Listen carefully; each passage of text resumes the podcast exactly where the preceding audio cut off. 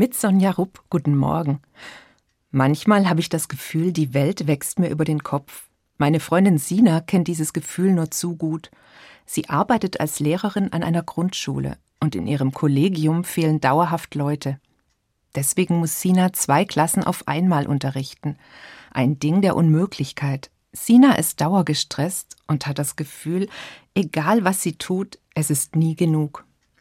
Durch den ganzen Stress und die Dauerbelastung verliert Sina jetzt schneller die Geduld. Sie erzählt mir, die Kinder waren wieder so laut, ich war genervt und bin irgendwann explodiert. In der Pause ist dann meine Kollegin zu mir rübergekommen. Sie hat mich durch die Wände nebenan wohl schimpfen gehört. Sie hat gesehen, wie runter ich war und hat mir kurz die Hand auf die Schulter gelegt. Zum Glück. Wie Sina mir das so erzählt, denke ich, ja, die Kollegin hat eben gemerkt, was ihr jetzt gut tun würde, dass so ein kurzer, kleiner Beistand helfen kann. Und die Kollegin war noch nicht fertig. Am Nachmittag hat sie auf dem Weg zum Parkplatz nochmal mit Sina gesprochen.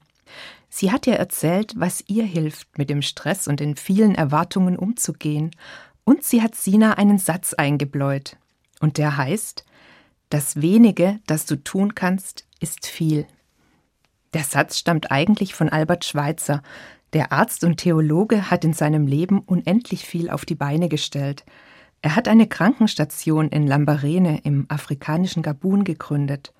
Und nach dem Zweiten Weltkrieg hat er sich ganz viel für Kinderdörfer eingesetzt. Das wenige, das du tun kannst, ist viel. Sina sagt, dieser Satz hat etwas an ihrer Haltung verändert, ganz grundsätzlich auch wenn die Dauerbelastung im Beruf immer noch da ist.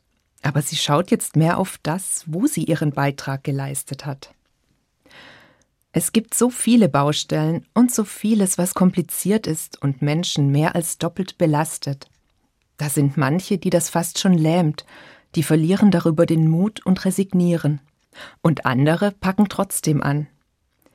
Dieser Satz kann neu Mut machen und er kann beruhigen, Vielleicht vor allem diejenigen, die unermüdlich vieles geben und ständig so viel leisten und denen sicher auch mal vor Anstrengung der Kragen platzt.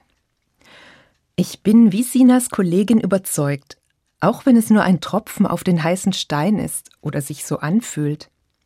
Das, was du tust, ist genug, und das wenige, das du tun kannst, ist viel wert.